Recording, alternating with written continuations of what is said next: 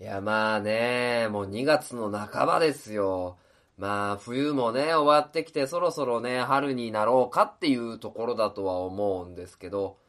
まあね、こうね、あの、あったかい日と、まあ寒い日が続くと、結構ね、体調を崩す方っていうのが、まあ、多くいる時期なんでね、まあ皆さんね、あの自己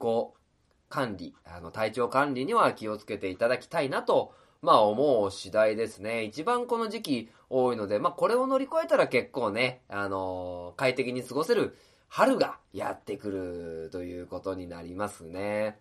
まあこうね、だんだん暖かい日が多くなってくると、まあ特に車乗る人だとは思うんですけど、まあ車に乗ってね、あの昼の陽気に当たられてポカポカした車内にいると結構ね、うとうとしませんか？そうなんですよ。まあ、うっかりね、コートなんてね、あったかい日に来て車運転し始めるとね、もう、あったかくてね、あー、おーみたいなね、瞬間が、まあ結構ね、あるのかなっていう気がするんですけど、まあそんな時はね、この勝手になラジオを聞いて、まあリフレッシュしていただけたらなと思います。勝手なラジオ第60回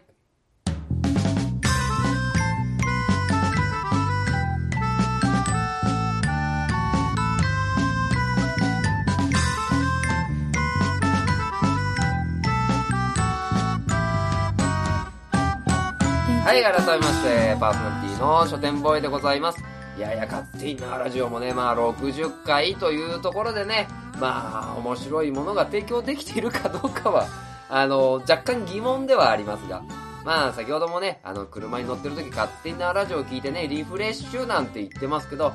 まあ、もしかすると、もしかするとですけど、まあ、逆に眠くなるっていう可能性もあるので、まあ、そこら辺はまあ皆さんね、あの、自己責任でお願いいたします。勝手なラジオ聞いてね、事故ったって言われてもね、あの、僕は責任取れませんので。まあまあ、ただ、ただ、あの、面白い話はなんとか提供できたらななんて思っております。まあこのね、あの、勝手なラジオ、まあ今回の題材なんですけど、まあ前半がね、まあ P1 グランプリというところでね、今夜 P が、ね、P1 王者が決まるというところでね、あの P1 グランプリについてお話しさせていただこうと思ってます。さてさて P とは何なんでしょうか？はい。えー、で、後半はね、えー、一冊本を、えー、紹介させていただきます。えー、ご紹介する本はですね、楽しい落語創作という本を、えー、本を紹介させていただきます。まあ、落語をね、えー、なかなか趣味でたしなんでない方にも面白くお話できればなと思っております。では、えー、この番組は愛知県東海市に住む書店ボーイが勝手にお送りするラジオです。スタートします。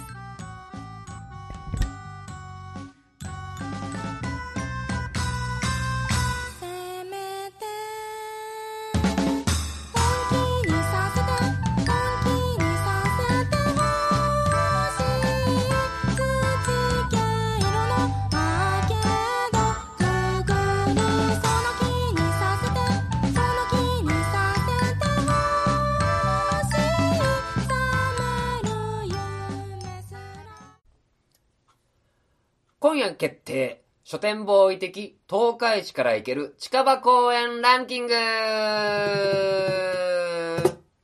はい、というところで、えー、P1 グランプリの P はパークの P というところで、まあ、あの、公園のランキングベスト5をここでご紹介させてもらおうと思っております。えー、私の子もね、もうすぐ3歳になるというところでね、まあ公園にね、行くことが結構多くなってきたものですから、まあ、ここでね、あの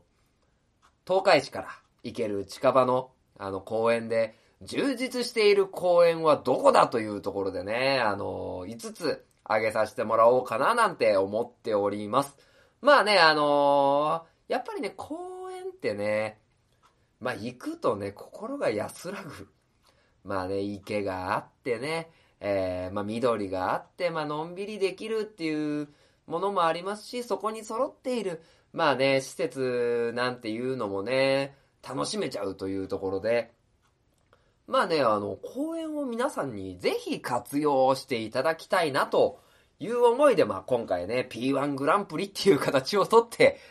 やらさせてもらってるわけなんですけども、まあね、2015年度みたいな感じでもないしね、あのー、P1 の P つっても全国の P でもないのでね、まあ若干微妙なランキングではありますし、まあ、なおかつね、僕が東海市の荒尾に住んでるんですけども、まあ、そこから行ける近場のランキングというところでね、かなり局地的なランキングに、まあ、なってますし、えー、個人的な思い入れも結構あるランキングになってますので、まあ、そこはね、えー、ご了承いただいた上で聞いてもらえたらなと思っております。まあ、大体ね、週末なんていうのは公園に出かけますよね。皆さんどうなんですかね？お子さんがいないとやっぱり公園って行かないものなんですかね？まあまあ、そんな方にもぜひ公園に行っていきたいと思います。では、えー、早速5位から、えー、発表していきたいと思います。まず第5位。東海市生町平地公園はい、えー、まあ、東海市のね、えー、縄で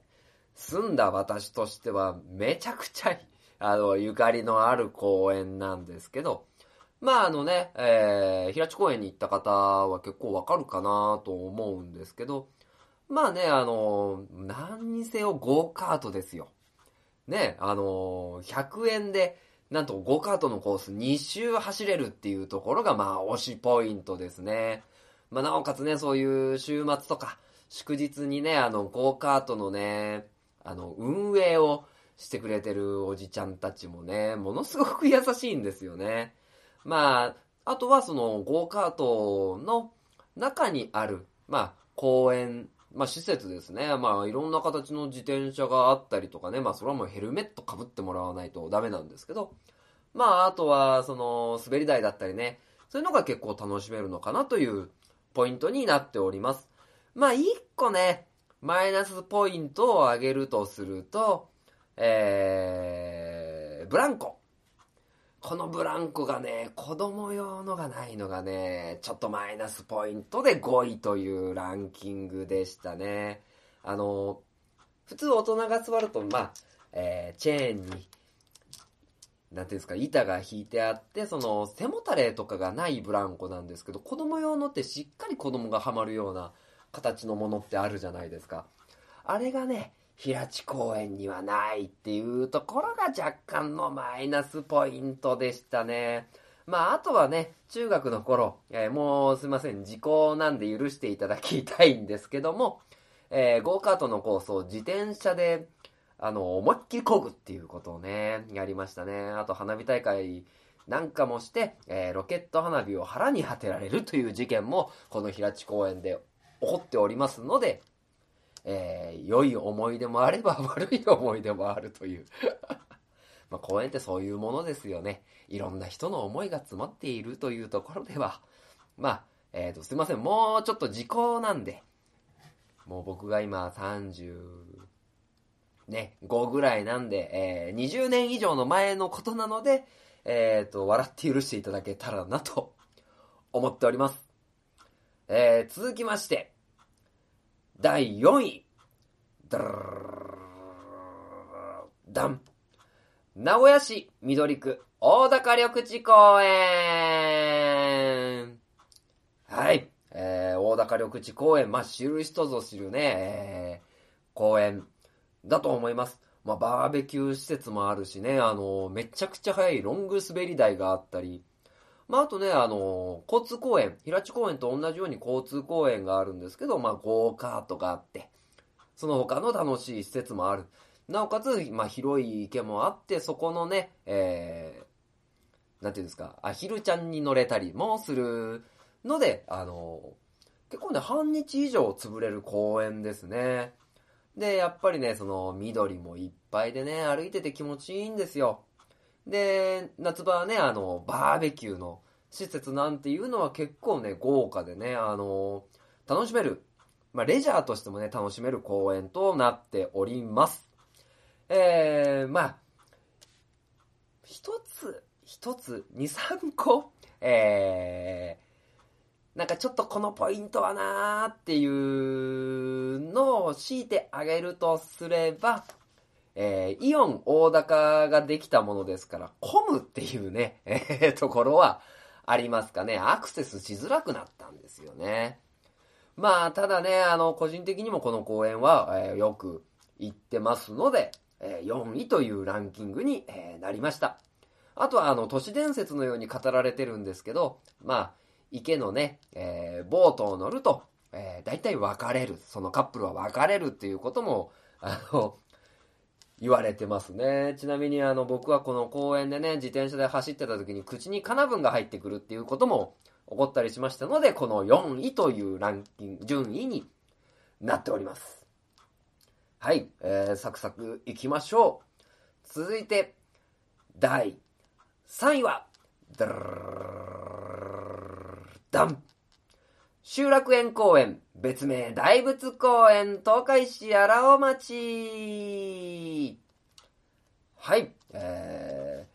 ー、まあね、えー、まあ荒尾に住んでる私が、あの、荒尾の、まあ幸せ村と呼ばれてるところですね、の集落園公園の、えー、が、この3位にランキングされました。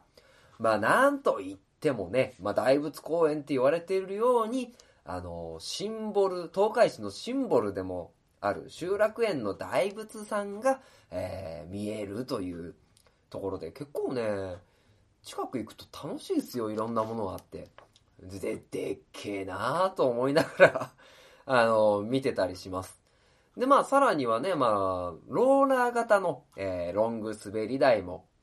ありますし、あとは、施設が豪華ですね。ジムだったり、温水プールだったり、温泉だって、温泉なのかな？浴場も、えー、あったりするし、まあ、名物料理もここで食べれるという部分ではかなりね、あのー、評価が高かったポイントではないでしょうか。まあね、この3位に挙げさせていただいたポイントとすると、えー、私の家から徒歩3分で行けるというところがえー、大きいポイントとなっております。意外とね、あの、バーベキュー施設、まあ、どこもね、結構公園あるんだなと思ったんですけど、上上がっていくとね、バーベキュー施設があったりとか、釣りをしてる人が結構多いですね。まあ、釣りしていいのかどうかはちょっとわかんないんですけど、まあ、あとはね、僕、個人的なあれとしては、まあ、亀がね、上がってくるっていうのもあるんですけど、その横に、あのー、併設されている健康器具みたいな遊具が結構あるんですけど、あれのね、あの、斜めに上がっていく、くねーって上がっていく、懸垂みたいのがあるんですけど、えー、あれが、一番上まで、えー、上がれたら、あ、体調いいんだなっていう。むしろ上がれなくなったら体力が落ちてるんだなっていう判断の基準にさせてもらっております。えー、いいですね。集落園公園も大仏のスポットがね、やっぱりおすすめですね。あとは、一回お茶を飲んでみたいですね、欧米館で。なかなかその機会がなくて行けてないっていう部分は、なんか若干行きたいなと思っております。はい。えー、では、続きまして、第2位です。ダラダラン大府市盛岡にあります、健康の森です。いやー、ここはね、やっぱり新しい公園っていう、まあ、こともあって、結構施設がね、充実してますよね。で、あのー、何が一番いいかっていうと、子供用の施設。あのー、子供用のね、遊ぶ、子供の森だったかな？っていうのが、まああって、本当に、まあ、3歳のね、うちの息子でも、あの、まあ、使い方はちゃんと守らないといけないんですけど、あの、いろいろとね、遊べる遊具があるっていうのはね、やっぱりポイント高いですね。で、えー、まあまあ、あの、当然、広い敷地内を歩いていくと、まあ、各所にね、あの、健康の森、えー、幸せ村みたいな健康遊具もあったりしますし、まあ、あとはね、あの物産的なもので言うと、まあ、奥に入っていくとね、えー、スポーツジムもあるし、温泉もあるし。で、一番近くにあるのは、あの元気の里っていうね、あの、施設があるのは結構、ポイント高いかななんて思いますね。やっぱ元気の里でね、魚太郎さんの市場だったりとか、あのー、まあ、各地のね、名産品を置いてたりとか、あと、施設の方に行くと、フリー、フリーオークション。なんだっけ。フリーマーケットか。フリーマーケットなんかもやってますし、夏場はそこのね、あの、下から飛び出る噴水なんていうのは子供たち群がってますからね。まあ、うちの息子は、えー、大喜びで、冬でもズボンを脱いで入ろうとするぐらい、その、元気の里、えー、健康の森が大好きでございます。まあ、ちなみにこの間行ったら、あの、雨の後で、びしゃびしゃになりました。はい。ということで、えー、4位から、えー、ごめんなさい、5位から2位まで、えー、発表させていただきました。まあ、ここから振り返っていくと、5位が平地公園、4位が大高緑地公園、3位集落園公園、2位健康の森というところですね。まあね、えー、ここで、えー、惜しくも、えー、入らなかった公園の、まあ、番外編の紹介させてもらいます。えー、辞典としましては、えー、森コロパークでございます。長久手町ですね。まあね、やっぱり、愛知万博があった跡地というところで、まあね、やっぱり施設も大きいですしね、子供用の、えー、遊べる施設っていうのも結構多いし、まあ観覧車があったり、モスバーガーがあったり、ね、あのー、本当に充実した施設。で、まあまあ僕にね、ゆかりのある東海山も、まあ出させてもらったりしてるので、まあイベント情報なんかを見ながらね、行くと結構楽しい、あのー、会場じゃないでしょうか。で、あのー、この間までなんか雪で遊べる、なんか岐阜県から、えー、雪を運んできて、あの雪遊びをするなんて遊びもあったみたいですね。まあ、ただね、このやっぱりランキングに入らなかったっていうのは遠い。まあ、ここですね。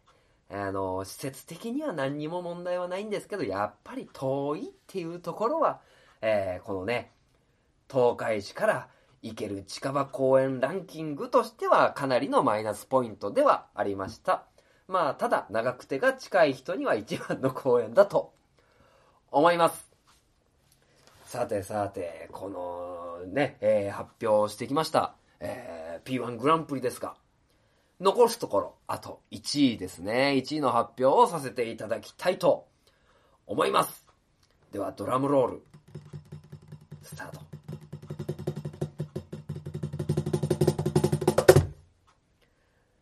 第1位、東海市中央町3丁目、大池公園はい、もう、これはね、もう文句なしのランキングではないでしょうか。まあ、やっぱりね、えー、大池公園って言うとね、まあ、年に一回東海市が盛り上がる花火大会の会場と、いうところがやっぱり大きい。あとは、あのー、フラミンゴだったり、お猿さんがいたりっていうその動物がいるっていうところが、あのー、ポイントになりますね。まあ、ロング滑り台は結構なかったりするんですけど、結構ね、あの、急角度の石の滑り台もあったりしてね、まあ、ここはね、面白かったりするんですよね。まあ、奥にもね、ちゃんと子供用のブランコがあってね、あの、ポカポカした日には、あの、大池と言われる池の周辺を散歩するにはちょうどいいのではないでしょうか。まあ、あとはね、あの、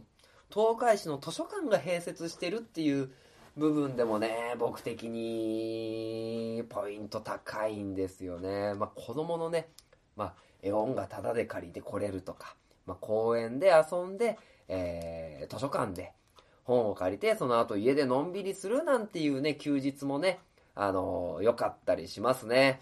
まあ、やっぱり大池公園、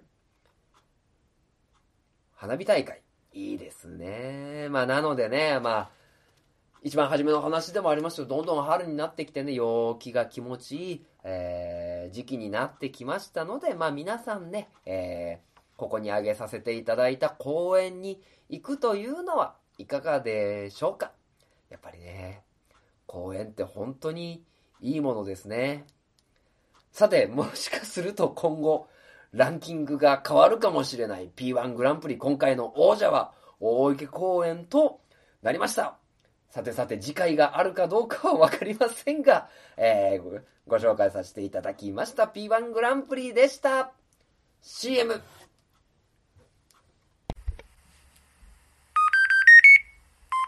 生ラジオ。生。書店ボーイの花本が上手になりたいの。コーナー。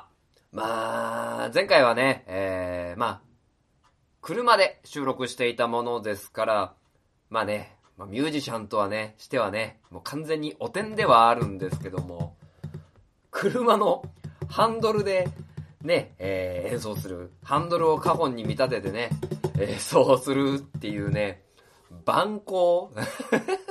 恥ですよね、恥。まあね、えー、そういった部分で、まあなんかね、ごまかしたというか、まあそういうね、なんかね、しょうもないね、えー、カモンになりたいのコーナーをやってしまったというのがね、まあ完全に負い目になっているわけですよ。ね。まあということでね、まあちゃんとね、カホンは上手になりたいっていうことでね、あのー、しっかり演奏しようじゃないかと。いうことで、え今回は、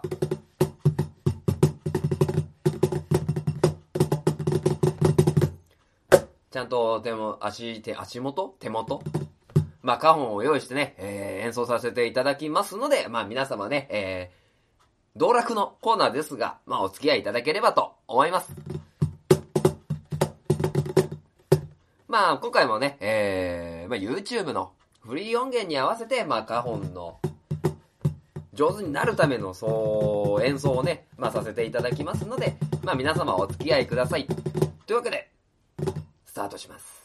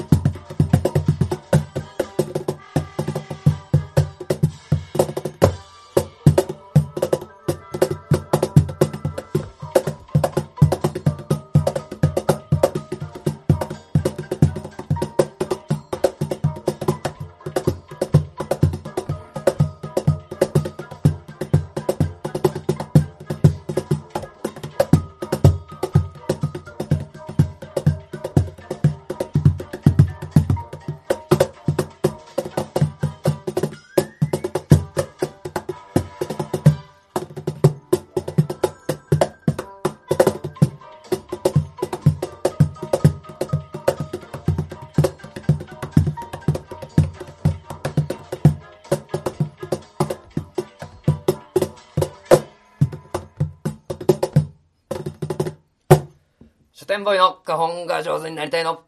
コーナーでした。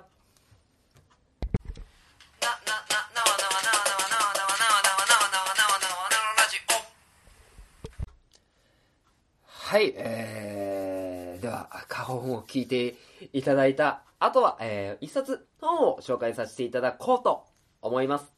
えー、今回ご紹介させていただく本は、楽しい落語創作、稲田和弘さんが書かれた本でございます。まあ、あの、このね、まあ、楽しい落語創作。まあ、僕個人的にね、落語が好きなものですから、あの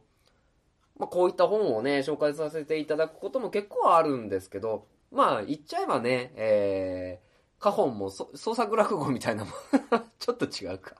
まあ、えー、みたいなものなのでね、あのー、楽しく、まあ、この落語の世界というか、まあ、なんかこのね、ものを作るっていうのを楽しんでいただけたらなと思っております。で、まあ、この楽しい落語創作という部分で、えー、どういう本かっていう、どういう人に読んでほしい本かっていうと、まあ、文章、あの、物語を作りたい人っていうところに読んでいただきたいという本になってます。まあ、いろいろね、創作したい。けど、いきなり長文は難しいな。とか、あのなんかね、いろいろ します書とかね、いろいろ書いてる中でね、楽しく文章が書きたいな、というところで、やっぱりなかなかいきなり長文は無理、というところで、まあ、落語っていうね、大体話としては10分から20分ぐらいの、えー、短いものからそういう手法をね、身につけていって、えー、しいなというところで、あの、この方、えー、本を書かれました。まあ、なのでね、えー、練習と言いますが、えー、言いますか、新作落語をね、まあ、作るというところで物語を、えー、書いてみようというところがこの本の、えー、ハウツーを紹介してるものでございます。じゃあ、落語創作って言うんですけど、まああのあんまりゆかりのない人はあれだとは思うんですけど、古典落語っていうその昔からね、えー、代々伝わってきているものが、あの、落語としてあるんですけど、まあ、やっぱりね、その、その横で新作、新しく作ったような落語も結構出てきて、えー、いるんですよね。じゃあそういう人たちが、あの、どういう風に作っているかっていう部分を、えー、ご紹介したいと思います。まあ、この本の前半に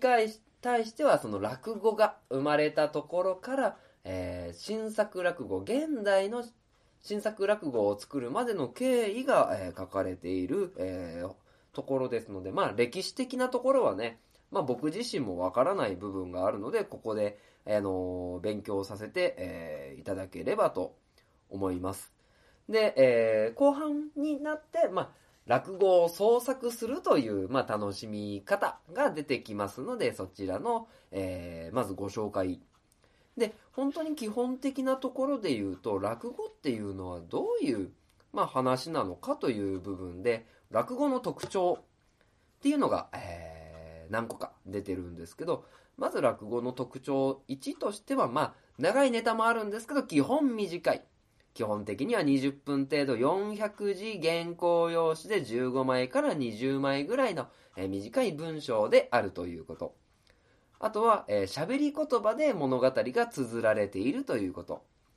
で、テーマは一つ。一つの発想からストーリーを絡ませる。笑いどころが必ずあるという、えー、のポイントがあって、これをね、まあ、あの笑いどころなんていうのも随所に、まあ、散りばめられてい、えー、くというところですね。で、えー、まあ、どういう風に作るのかというと、まあ、この本でも書かれているね、えー、五代目柳家燕さんの創作落語論というところで、まあ、書かれている言葉でね、まあ、これをこうやって、これをに気をつけて、入れたらああして、ああやってなんて、子供の前であの話をしているみたいな作り方の極意。なんてものはない。つまりそんなものはどうでもいいのだ。どんな作り方でも出来上がり方でもいいし、それこそ現代落語である自由におやりくださいっていうこのね、突拍子もないことが書いてあったりするんですけど、まあ、まあなのでね、あのー、基本は思い切って楽しんで書いてくださいっていうところなんですけど、まあこの本で書かれているね、えー、創作落語台本制作の、えー、5つのポイントという部分では、台本は丁寧に書こう。古典落語に学べ。落語を作るとは、えー、物語を作ること。演者の個性を知ろう。新作は愛という部分でね。まあ、どんな作り方でもいいって言ってたじゃねえかみたいな、あのー、書き方があるんですけど、まあ、あのー、やっぱり大体ね、えー、古典落語で学ぶという部分は、やっぱり、えー、一番大きい語り継がれ大きいところだとは思います。ね、まあそのことを言っちゃうとね、落語知らない人はふーんで終わっちゃうんですけど、まあ落語の構成っていうのがね、まあ大体、まあ2人から5人ぐらいの登場人物で、えー、場面の切り替えは大体2面から4面。こうすると変化が感じられて、えー、まあ物語が展開していくっていうのがより分かりやすくなってくるというところでございます。で、この落語で出てくる、えー、キャラクターっていうのが大体職人だったりね、えー、武士、えー、花魁の女性、あとは殿様なんていうのも、えー、入ってたりするので、このキャラクターの個性っていうものを、まあ、現代に活かしながら、あのー、まあ、テアンデーとかそういう人をね、まあ、職人さんを例えばサラリーマンに見立てたりとか、まあ、武士が上司でね、まあ、殿様は社長みたいな、あのー、作り方は昔されてたみたいです。まあ、今は結構ね、そういったものがいろいろ変化してきてはいるので、まあ、そこをね、うまく、あの、立場を当てはめながら、あの、作っていくと分かりやすいかなと思います。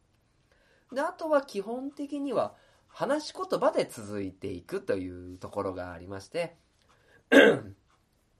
で、やっぱりね、あの、落語ってね、あんまりね、この文章の説明っていうのは多くないんですよね。やっぱりその、掛け合いを、えー、一人で演じるっていうところが大きくなってくるので、まあそういった部分で、あの、会話劇で話が進んでいくっていう、ある程度説明も加えながら、でもそこに笑いどころがあってっていうことを意識しなしながら書いていけばいいのではないでしょうか。で、ちなみに、えー、ここのポイントで、まあ、またもう一個大事だと言われているのが、枕。枕ってあの、何度かこのね、あの、勝手に縄ラジオでも説明させていただきますけど、まあそのね、台本があってネタに入る前のそのネタに沿った、えー、小話。まあ時事ネタみたいなものですね。あ、で、この話は、あ、この今からやるネタに通ずるなっていう枕から、ネタに入る時の一瞬のインパクト。っていうものを意識しながら書いていくと良いのではないかと、この番、えー、この本では書かれております。で、あとは、その、落語にも結構形式がいろいろ、落語の構成と構成法としてあるのが、えー、オウム返し。えー、教えてもらったことを真似して失敗するというネタですね。で、代表的なところとしては、小褒め、青菜、町内の若い衆、鶴など落語にはたくさんあるというところで、あの青菜なんていうのはね、あの、僕は柳家小三師匠の、あの、ネタで結構好きで、あの、主人公は、植木屋さんなんですけど、その植木屋さんが通っている地主さんに、えー、いろいろ話を聞いて、ついついそれをね、あの、真似したくなっちゃった植木屋さんなんですけど、まあ、お酒をもらって、食べ物を出してもらって、あの、ネタとしては、その、青菜、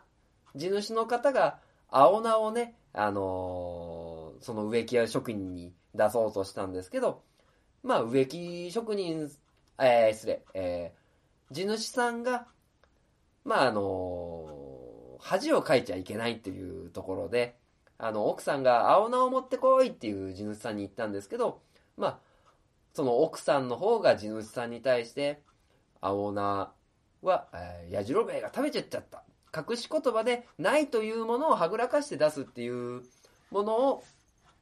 まあそのね、えー、植木職人さんが憧れて自分の家に帰って奥さんとそのお友達に対してやるわけですけど、それがね、どんどんずれていくんですよね。まあ例えば、あのー、そうですね、地主さんが出してくれたのが、えー、料理が、鯛の洗い。鯉の洗いか。鯉の洗いなんですけど、まあこのね、鯉の洗いを、まあ食べて、美味しくて、これをなんか、ね、お友達に出してあげるっていうくだりがあるんですけど、まあそのね、あの、鯉の洗い、よかったらお食べって言ってるんですけど、出してたものは、あの、イワシのね、えー、目だ、え目指し？目指しの、いや、炙ったものだったりとか、あとは、ね、お酒、高級なお酒をご馳走になって、その人にもご馳走するんですけど、普通の酒だったりとか。で、おーいお前青菜を持ってこいよって、あのー、地主の方がいて、それをね、あの、奥さんにやらせようとするんですけど、そのお友達は青菜が大嫌いだったりする。これちょっとね、あのー、話、ね、ざっとしても難しいかなと思ったりします。で、えー、続いて構成としては店舗。で、お店なのに次から次へといろいろな客が来て変わった展開を見せるもの。まあ、大書やうどんや、えー、など、まあ、借金取りを撃退する掛け取り万歳などもあります。これは展開しやすそうな気がしますね。で、続いて3、階段。えー、階段を登るように話が次々と大きくなって盛り上がっていく。で、片棒、禁酒版や手紙物質などそういった代表的なネタがあるんですけど、禁酒番屋っていうのは、まあね、あのー、お酒が禁止された地域に一本のお酒を持っていくんですけど、まあ一回バレなかったんで、どんどんどんどん、あの、話が、あの、お酒の量がエスカレートしていくっていうお話ですね。で、最後に逆転。えー、強者と弱者が、弱者が逆転する。まあ、ラクダや分違い、えー、などという代表的なものがあるんですけど、ラクダっていうのはね、まあ、あの、こわもての、えー、兄貴分がいて、まあ、その兄貴分に逆らえなくて、いつも、へえ、へえって言っている、えー、弟分の話なんですけど、まあ、いろいろとね、あの、物語がある、あって、お酒を飲むくだりになるにつれ、まあ、この弟分は酒癖が悪い。というところでお酒を飲んでいい気になっていくうちに、まあ、初めは、おい、お前酒買ってこいよって言われてたやつが酒を飲んでいって、その、兄貴分に、あんたはね、こういうことがいけないんですよって言ってると、だんだん兄貴の方も、ええ、すいません、みたいな感じで、えー、言っていく話ですね。まあ、なので、えー、こういったような構成等々を、まあ、利用しながらね、まあ、落語を作っていただくっていうのは楽しいのかな。物語を作るっていうのは結構、皆さん憧れてる方もいるかなとは思うので、この、楽しい落語創作、稲田和弘さんが書かれた本、えー、一回読んでみてはいかがでしょうか。では、エンディングでーす。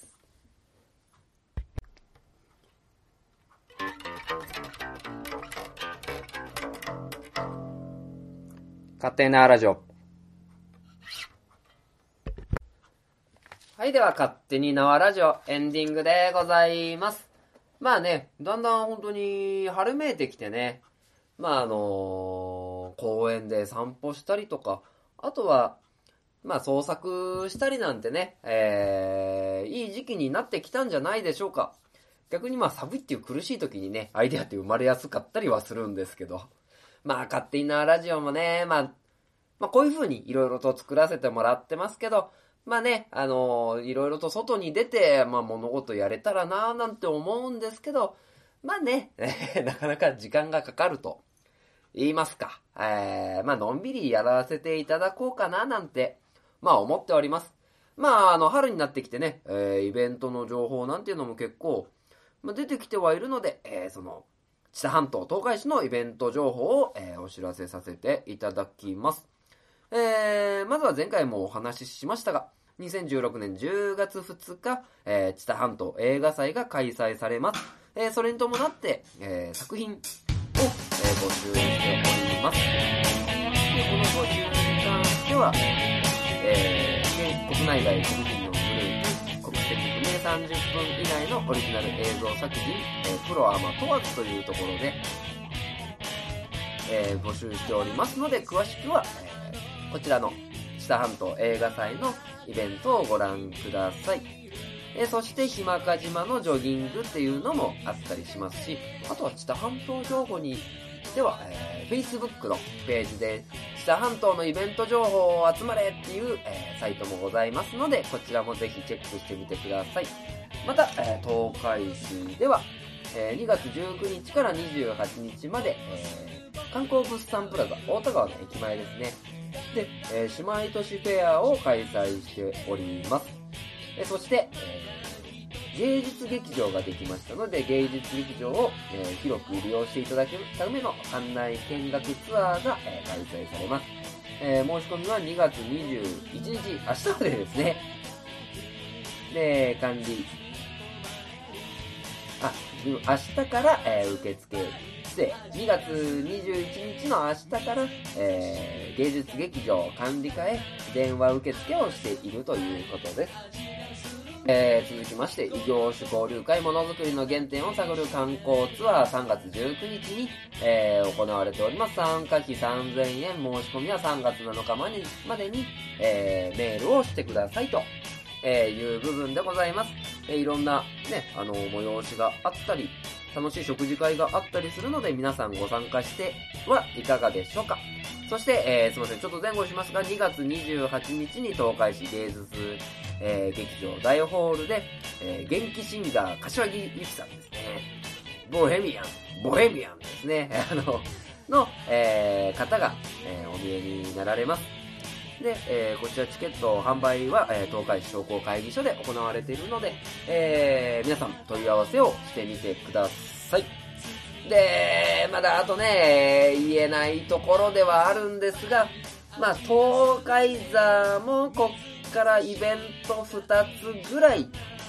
まあ、出たりしますし、まあ、ちょっとね、えー、お話をいただいていることもありますので、こちらは順、順、順、順、えー、順次ご報告させていただけたらと思っております。まあ、これからね、どんどん、外に出てきます。暖かくなってきたんで。まあ、みたいな感じでね、えー、いろいろとお話しさせて、イベント情報だったりとか、いろんな題材でお話しさせていただけたらと思っております。では、えーこの番組は愛知県東海市に住む書店ボーイが勝手にお送りするラジオでした。お後がよろしいようで。